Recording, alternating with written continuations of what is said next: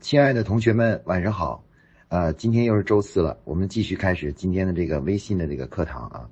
那么今天呢，按照我们的计划呢，是跟大家一起分享一个呃这个一篇好的文章啊。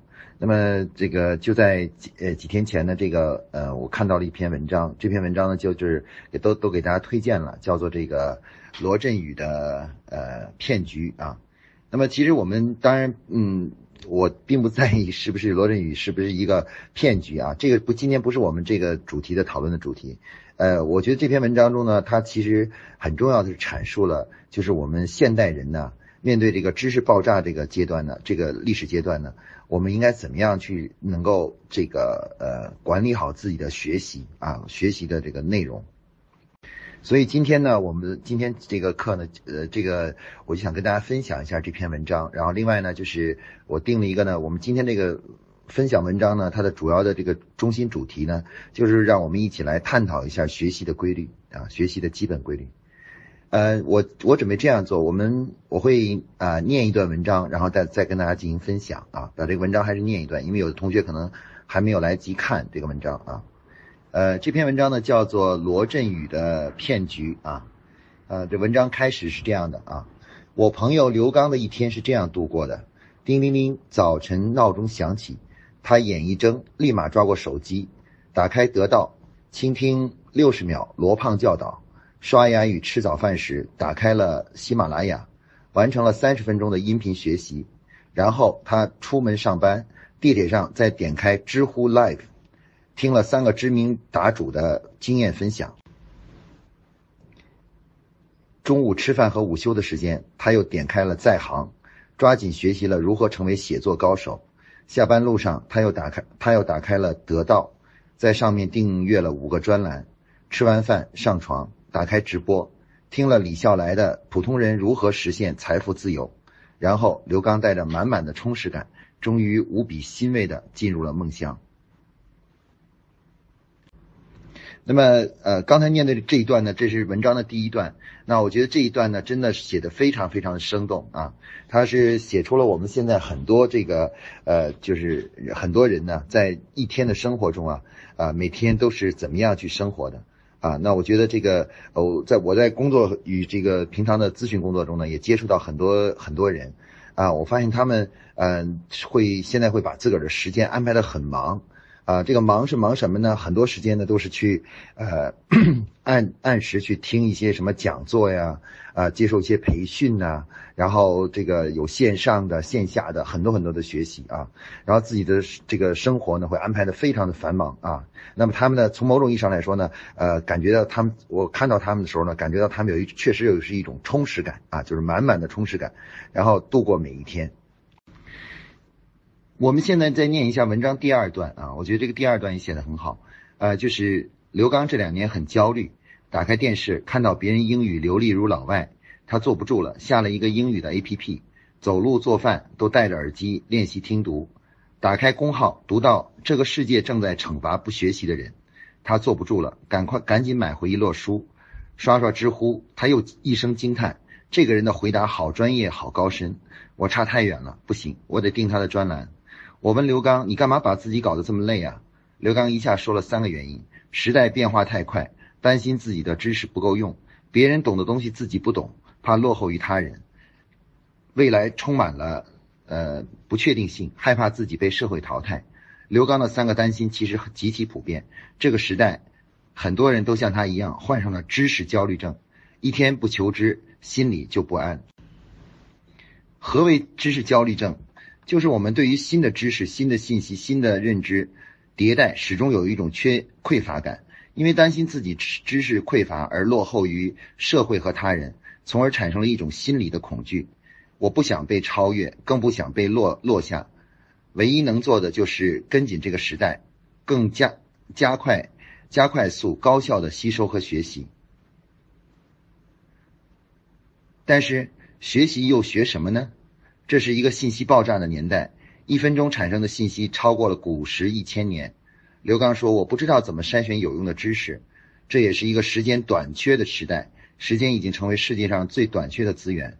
刘刚说：“我不想把大量的时间耗费在选择上。”这更是一个急于求成的年代，每个人都在努力寻找成功的捷径。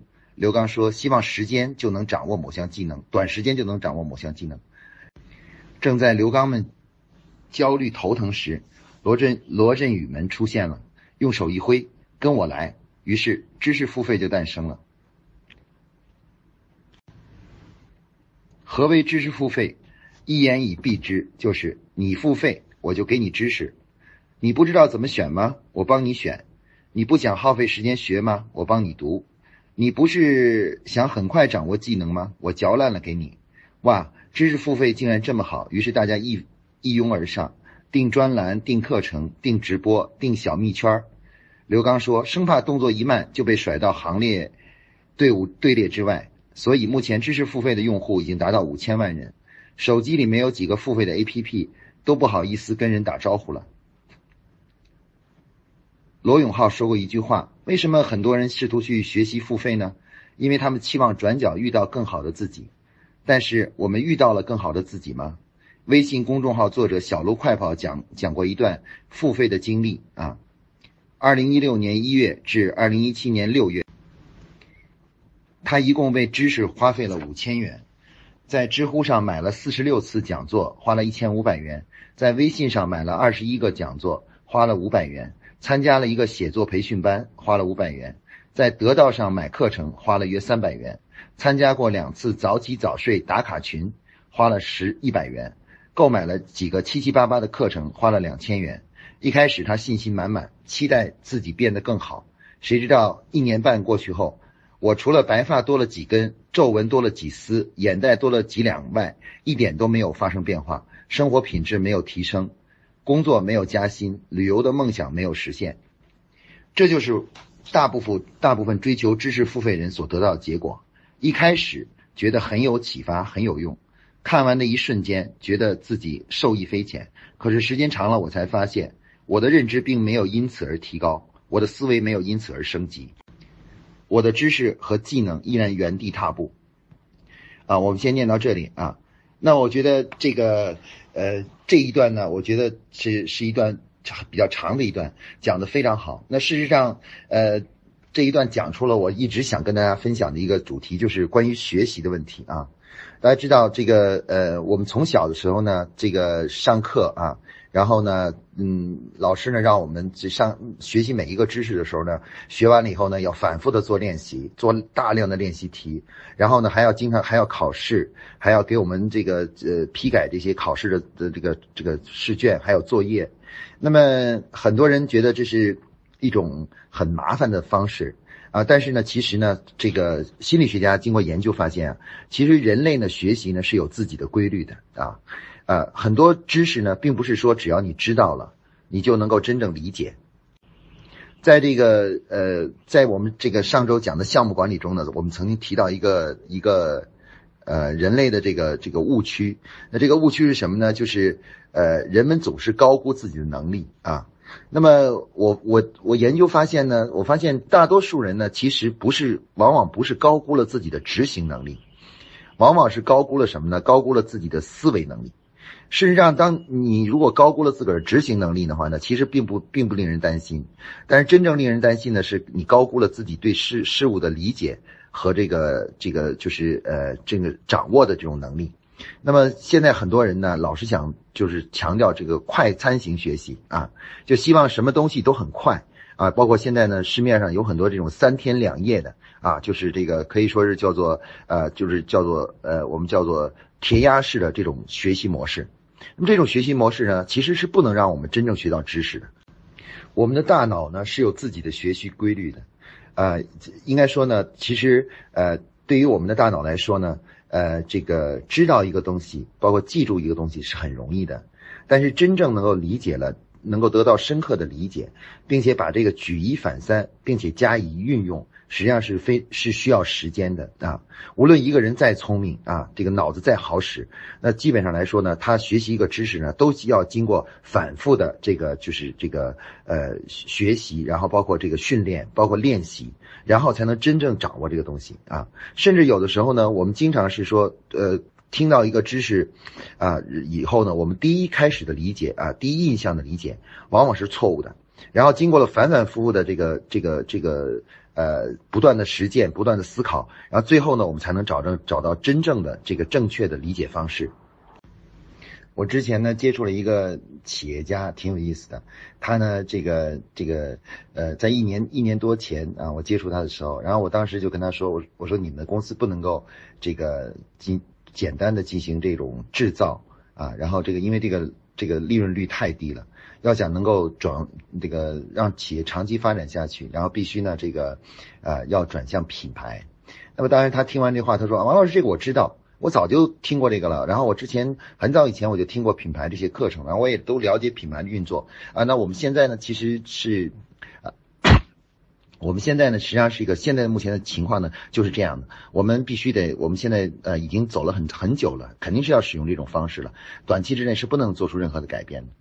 那么事实上呢，这个呃一年后，那到到了前几天前，然后我又跟他在交交流的时候，他说：“王老师，我现在才发现最重要的是。”开始说我没有理解什么是品牌，然后呢，他说我现在理解了什么是品品牌以后呢，我一下才真正的明白了，就是我们公司现在是非常的迫切的要赶快进这个从这个制造型的企业向这种品牌型的企业的转转变。然后呢，如果是不这不这样的话，我算了算账呢，可能再过上一一年半载，我们公司就要就要这个亏损的很厉害了。那么，呃，我们可以看到呢，其实，呃，人类的这个这对一个事物的理解啊，往往需要比较漫长的时间。啊，有一位我的一位好朋友跟我说过一句非常经典的话，叫做“知识不能替替代体验”。啊，就是说，呃，无论你对一个一个东西，你你知道是呃了解的有多么多，但是呢，它都不能替代你在实践中去更深刻的去理解它。啊，更深刻理解它。那在我们生活中呢，其实我们现在这个人呢，很多人呢都是试图用知识呢来替代我们的实践和体验。所以说呢，我们现在呢，其实最大的局限性上的本身呢，其实是我们的大脑。我们的大脑是不能够在同一时间内接触过多的信息。然后一旦接触的信息过多的话呢，就会伤害我们的思维大脑，伤害我们的思维模式，使我们的整个学习呢就变得就是呃没有深度，变得非常的肤浅啊。包括我们做出的判断呢也非常的武断啊。很多人前几天经常问我一个问题，说王老师，你这个又谈这个学习向保洁学学习，可是保洁现在的这个这个呃最近好像有人说保洁的业绩在下降了啊，那么。其实你看一下他提这个问题，你就明白了啊。他这个逻辑是说，呃，某家企业如果业绩要是提升了的话，那我们就应该赶快去学习它。那如果这个家企业如果出现了业绩有点下滑呢，我们就马上就不要学习它了。大家看到这位同学提的这个问题，包括的这个结论，这个逻辑是非常。呃，非常应该说，我们说是很幼稚的啊，很幼稚的，有点像一个小孩子啊，像一个小孩子。我发现呢，在我身边现在接触的很多呃同学呢，确实有的时候呃，在平常跟我沟通交流的时候呢，显得越来显得越来越幼稚啊，判断问题的时候呢，简单，没有深入的思考。随便就给出一个判断来啊，看到某种现象，立刻就得出一种结论。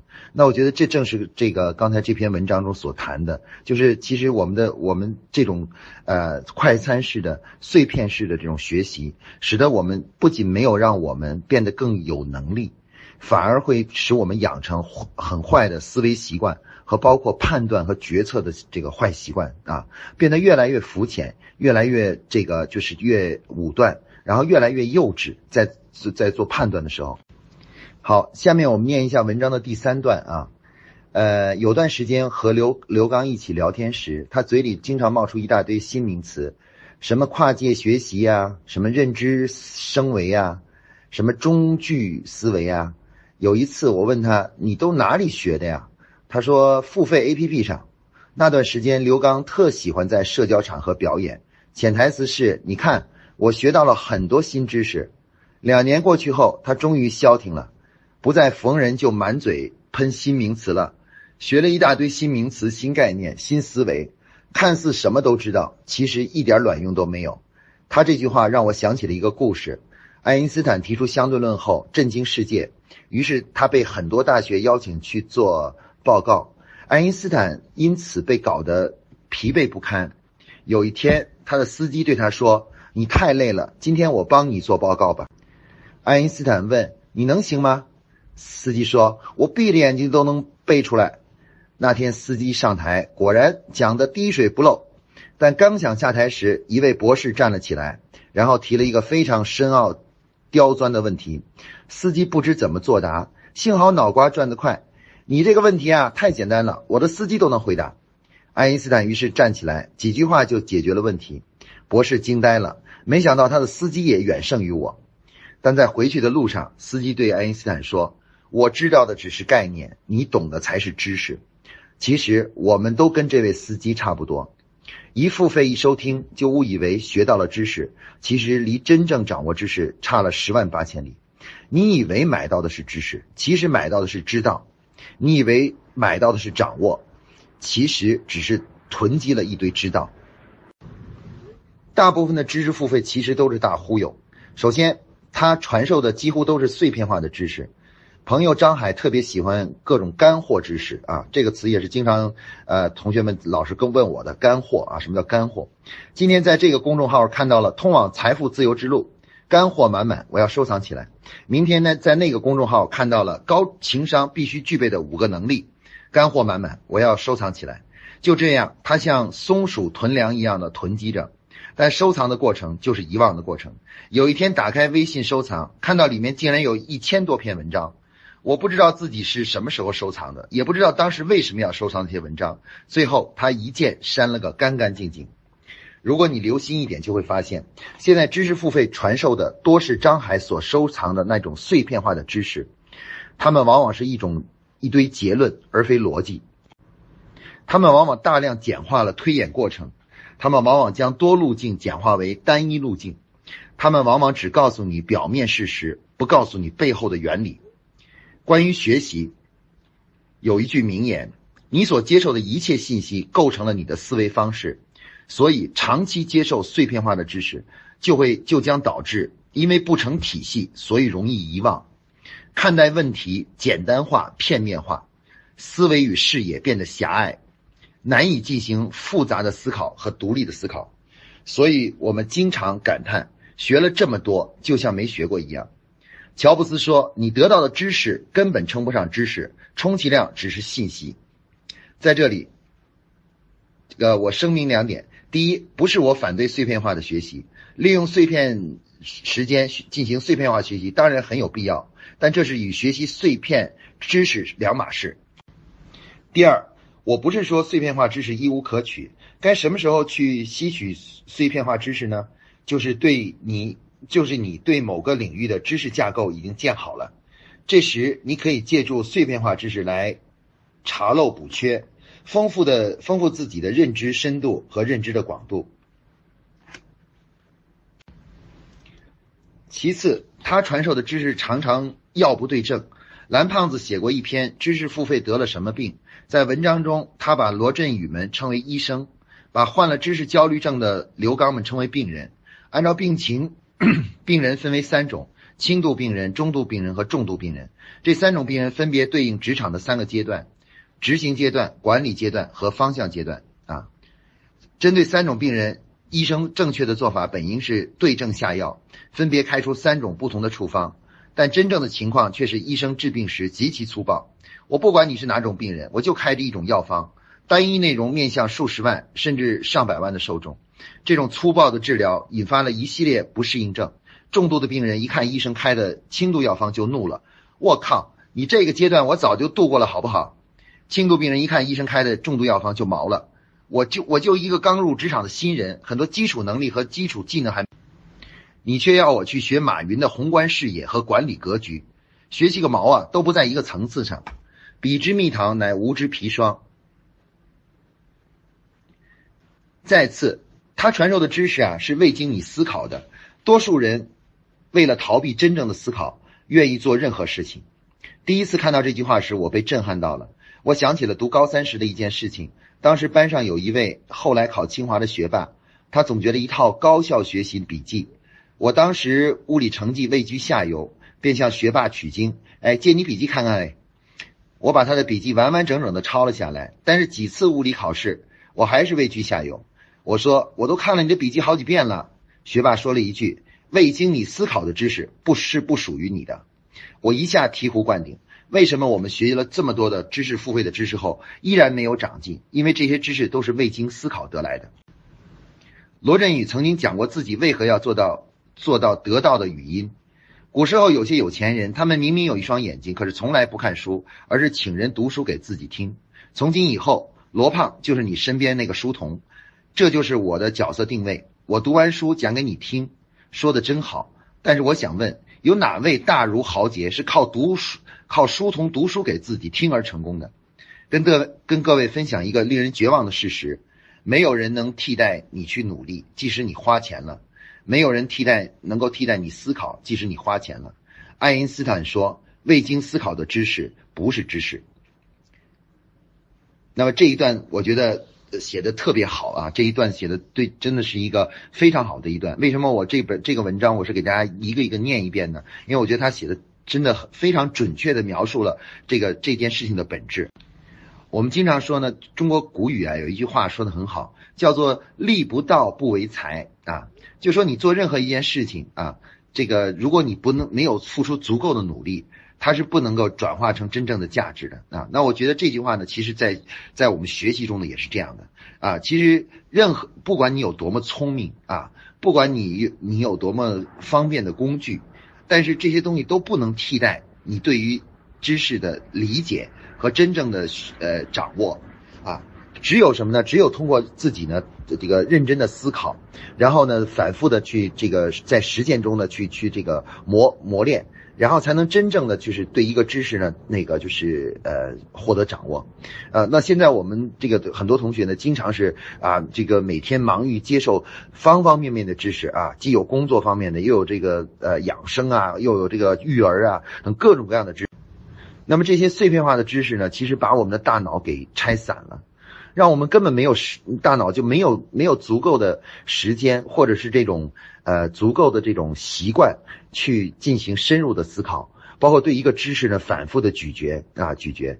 然后我们老师我们现在会产生一种误区，确实一种误区，就是什么呢？就认为自己只要去花钱就可以买来这个就是知识，买来智慧，你知道吗？那么实际上，这个是一个真正的误区啊！无论从这个历史上来看，还是从现代来看，啊，这个钱是钱可以买来这个就是信息，但是不能买来知识和智慧啊！就像我们说，钱可以买来婚姻，但是不能买来爱情啊，爱情。那么我们说呢，这个呃，人类呢，这些精神层面的东西是钱所不能买到的。你要想获得更高水平的精神层面东西，必须通过自己的努力。好，下面我们来念一下这个文章的第四段啊，这一段也很有意思，就是关于呃，就是学习的规律的啊。那么他这里提呢说，要想真正呃，首先要想真正这个呃，学会怎么学习呢？首先你要弄清楚什么是真正的学习啊？什么是真正的学习呢？第一，学习要有目标定位。我的朋友刘刚最喜欢随大流。看见别人学英语呢，他就跟着学英语；看见别人学写作呢，他就跟着学写作；看见别人学编程呢，他就跟着学编程。学完了，发现还是解决不了自己的焦虑。啊，你一定也发现了，刘刚最大的问题是用战术上的努力来掩盖战略上的懒惰。啊，我们应该这地方可以准确的说，应该是说用行动上的努力来掩盖思思维上的懒惰。什么意思呢？就是他居然想。他虽然想成为最好的自己，却不知道更好的自己是什么。所以看见别人学什么，他就学什么。今天学这，明天学那，看起来很努力，但实际上毫无用处。学习如同种地，在承包这块地之前，一定要有目标，要有计划，知道要种哪种作物，要达到多少产量，接下来才是为之辛辛劳的耕作。没有目标，一切无从谈起。那如何去寻找学习的目标呢？坐下来写出自己想成为什么样的人，再罗列这样的人所对应的知识领域和技能，啊，再把知识领域和技能细分成主要和次要的这个呃知识点。你需要第四呢，就是你需要学习的知识体系图呢就出来了。目标一明确，方向一清晰，你就不会像无头苍蝇一样嗡嗡的乱撞了。第二，学习要懂得问题驱动。爱因斯坦曾经说过一段名言啊：如果你给我一小时解答一道决定我生死的问，我会花五十五分钟弄清楚这道题到底在讲什么。一旦弄清楚他在问什么，剩下五分钟足够回答这个问题。这话什么意思呢？爱因斯坦说，提出一个问题往往比解决一个问题更重要。最好的学习都是问题驱动的，这一点我深有体会。有一次我问清华的学霸：“你学习效率怎么这么高？”他说：“我从来不简单的去看书复习，我的学习都是问题驱动的。”你不是不可以订阅专栏，你不是不可以订阅喜马拉雅的音频，但是在接受这些新知识之前，你应该发挥自己的主观能动性，对想学的知识点进行预习、预先的学习，然后带着问题去听别人的课，边听边对照，边听边思考，再把迷惑不懂的地方记下来，然后再去搜罗体系化的书籍，从中找到解决这个迷惑的原理和方法。如此这样，你的学习才会变得高效啊，变得高效。第三，第三，学习要懂系统深挖。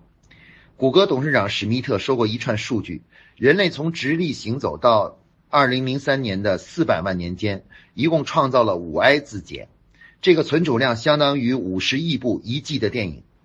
而到了二零一零年，人类每天就创造五 I 的这个字节。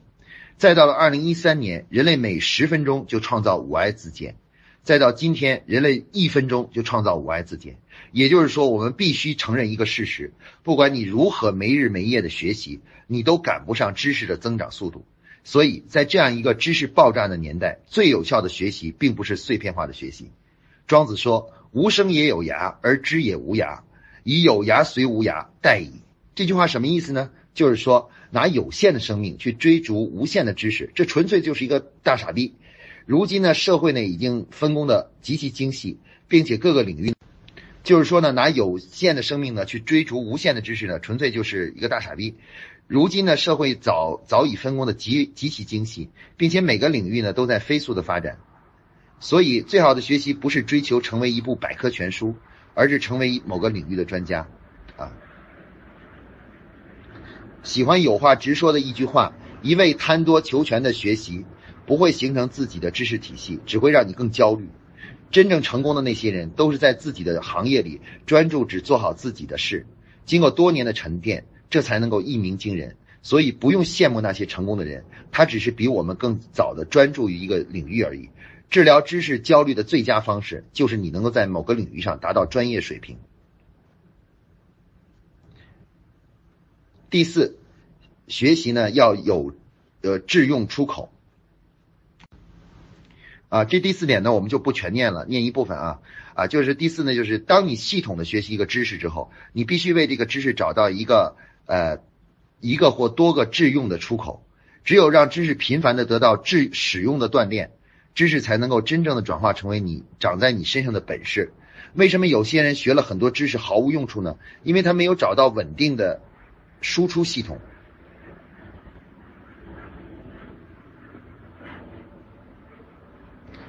呃，当我们都在为求学而焦虑时呢，罗振宇们来了，他们隔着屏幕伸出胖乎乎的大手。世界末日没有什么好怕的，都跟我来。于是我们都登上了这个知识付费这条船。但是我我们积极掏钱的时候，罗振宇们永远不会告诉你一个秘密：主动学习远比被动学习重要。系统学习远比碎片学习重要，向内学习远比向外学习重要，专业学习远比跨界学习重要。呃，这篇文章呢，呃，后面还有一些内容，我就就不念了啊，因为这个时间的缘故，呃。这个我觉得我念这一些内容呢，我认为都是写的非常好的啊。实际上，我们说今天我们探讨的是关于学习的规律啊。实际上，我我呢自己呢是在做咨询的，然后那么我呢在离开保洁之后呢，这个这个呃很多人问我说，你离开保洁了以后，呃这个这个公司发展的好像很慢，那比如说到现在为止才呃规模也不是很大，你知道吗？规模不是很大。然后他说：“那个，你都在干什么呢？你这个这个离开保洁这么多年，你都在干什么？其实我我我经常跟他们说，我得我，因为保洁的这个管理啊，包括营销的知识体系太大了，我需要足够的时间去理解它。所以实际上我花了将近二十年的时间去理解这个知识，去把这个体系吃透了，然后把再把它总结出来，然后变成了一套知识的体系。然后呢，我就觉得我人生最大的收获就是什么呢？就是。”当我在，我在很漫长的啊将近二十年的时间里，一直的去专注的去研究这个保洁，研究它的管理模式和这个营销模式啊。确实我没有投入太多的时间去研究索尼啊，或者研究 IBM 啊，或者研究这个这个就是其他的，比如说呃国际的什么五百强的公司啊。但是我觉得。这这正是我，这正是我学习的一个非常重要的特点，就是我非常专注的去研究一个套路、一个门派、一个一一个公司的实践和它的理论思考啊。那这样的话呢，才能把它吃透，你才能真正的把这个东西掌握了。那确实上，这世界上有很多很多的，包括做营销啊、做管理的这样的好的这个公司，好的，包括一些好的办法。但是，即使我们把这些东西全知道了，也是没有用的。为什么？因为如果你想把这些东西用在自己的工作或者实践中呢，你你必须把它吃透，而了解吃透这些东西呢，了解这东西呢，它是需要时间的。如果你你一今天知道了解一下阿米巴，明天了解一下平衡积分卡，后天的了解一下这什么这个精益化管理，呃，这个再再后天呢又了解一下这个什么这个叫做呃，比如说这个就是呃，这个包括这种最近还有什么这个包括一些什么新的积分制啊，包括什么什么这个模式啊，包括现现在比如工业四点零，那么我们每天如果每天都开一个头。但是我们又没有足够的时间去深入研究的话，事实到最到最后呢，那虽然所我们知道了很多概念，但没有一个东西是有用的，没有一个东西能帮真正的帮助我们提高。那所以说，其实学习的一个规律呢，我认为概括了刚才在文章中所讲的呢，我认为可以用两个字来概括，就是专注。我们的人生是有限的，我们不可能把我们的人生平均分配开，然后去分配在很多很多领域。然后如果分配在很多领域呢，我们其实就。一事无成，因为我们每个领域都是浅尝辄折止。那么我们必须什么呢？必须要确实学会专注，在学习的时候必须要专注。我们应该做到是不轻易开始学习一样东西，但一旦开始学习呢，我们就要把它学习学习到位，弄弄明白，弄懂啊。我之前呢，曾经跟我夫人打了个比方啊，我夫人有有一次跟我探讨，就是说，他说，他说我看你不怎么平常不怎么看书，但是为什么你一讲一个东西的时候，你能讲出这么多东西出来？然后我就跟他说呢，我说，呃，我说咱们俩呢，嗯，这个习惯是不一样的。我说你的学习习惯和我的学习习惯是截然不同的啊。我说这个，呃，我说如果我我打一个比方的话，我说我们俩如果都是是两个乞丐啊，两个乞丐，然后我说呢，我说我是一个。身上没有穿没有什么衣服的乞丐啊，可能只穿了个短裤，然后所以我身上一个兜都没有。那我的这个这个讨到的食物，我的没办法没地方放，所以我就怎么办呢？我就是马上把它吃掉，啊，立刻吃掉。然后这这个吃不掉的那个吃不掉东西呢，我干脆就不要了，我扔掉了。然后我说，所以说呢，我我所讨到的这个所有食物呢，都变成了我身上的营养，然后我就变成我身体的组成部分。我说你呢，就像一个乞，也是一个乞丐，但是身上穿着一个大大袍子，袍子上有很多兜，啊，呃，有很多口袋。然后呢，你你讨到食物的时候呢，你不吃，而是把它放在自己的兜里。然后呢，时间一长了的话，你就养成了一个习惯，所有讨到东西呢，不不把它吃下去，而是把它背在身上。结果呢，你的你这个知识呢，变成不是变成了你的这个身体的组成部分和能量，最后变成了什么呢？变成你的负担了。那么，其实这是我们说的学习的一个另外一个重要的规律，就是什么呢？就是我们说学习不仅要专注，而且第二个关键词呢，就是要什么呢？就是要呃深入的理解或者叫思考啊。这个就孔子说：“学而呃这个学而不思则罔啊，思呃思而不学则殆啊。”这个就是学习是的，它是一个思考的过程啊。如果一个东西你就是听了。然后呢，没有认真思考，其实呢，这根本谈不上学习啊。所以我们说，我个人总结呢，第一个就是专注啊，就是因为时间的缘故，我们没有足够的时间去学习那么多东西，我们必须要这个控制自己的这个学习的这个范围，然后让那个让学习呢深度加强，而把它的广度呢减弱啊减弱。然后第二个是什么呢？第二就是我们一旦学习一个东西呢，一定要深入下去，把它这个就是呃把它真正的那个就是理解了。